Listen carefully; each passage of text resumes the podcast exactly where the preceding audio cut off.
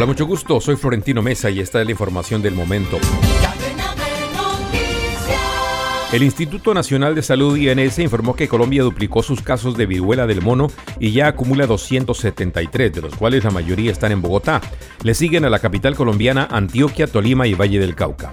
Según el reporte más reciente de las autoridades sanitarias, que tiene fecha de corte el pasado lunes, en total han sido analizados 699 posibles casos, de los cuales 273 dieron positivo y 242 fueron descartados, mientras que hay 184 muestras sospechosas en estudio.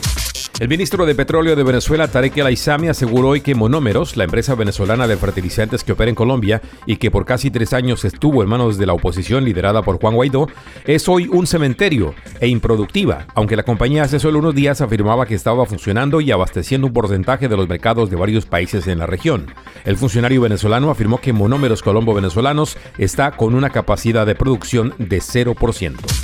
La Contraloría General de la República reportó hoy que logró resarcimiento patrimonial por valor de 187 mil millones de pesos a favor del Estado colombiano a través del proceso de cobro coactivo que se adelanta contra Electricaribe y otros responsables fiscales. Este proceso tuvo su origen en el fallo de responsabilidad fiscal proferido como consecuencia de la gestión fiscal desplegada en forma ineficaz al no destinar los recursos del Fondo de Energía Social FOES para subsidiar el consumo de energía de la población más pobre de la región caribe. Descarga gratis la aplicación Red Radial y encuentra siempre una radio para tu gusto. Escucha lo mejor de la radio hablada en Colombia, noticias, deportes, entretenimiento, programas familiares, música en todos los géneros y gustos, y cada hora los avances informativos en cadena de noticias. Descarga ya la aplicación de la red radial disponible en Google Play Store y lleva la mejor radio en tu celular.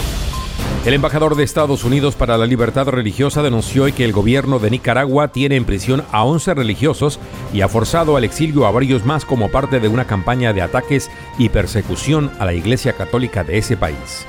Rashad Hussain ofreció una rueda de prensa en Nueva York junto con los defensores de derechos humanos nicaragüenses Juan Carlos Arce y Leila Prado en el marco del 77 periodo de sesiones de la Asamblea General de la ONU. Volveremos con más en Cadena de Noticias.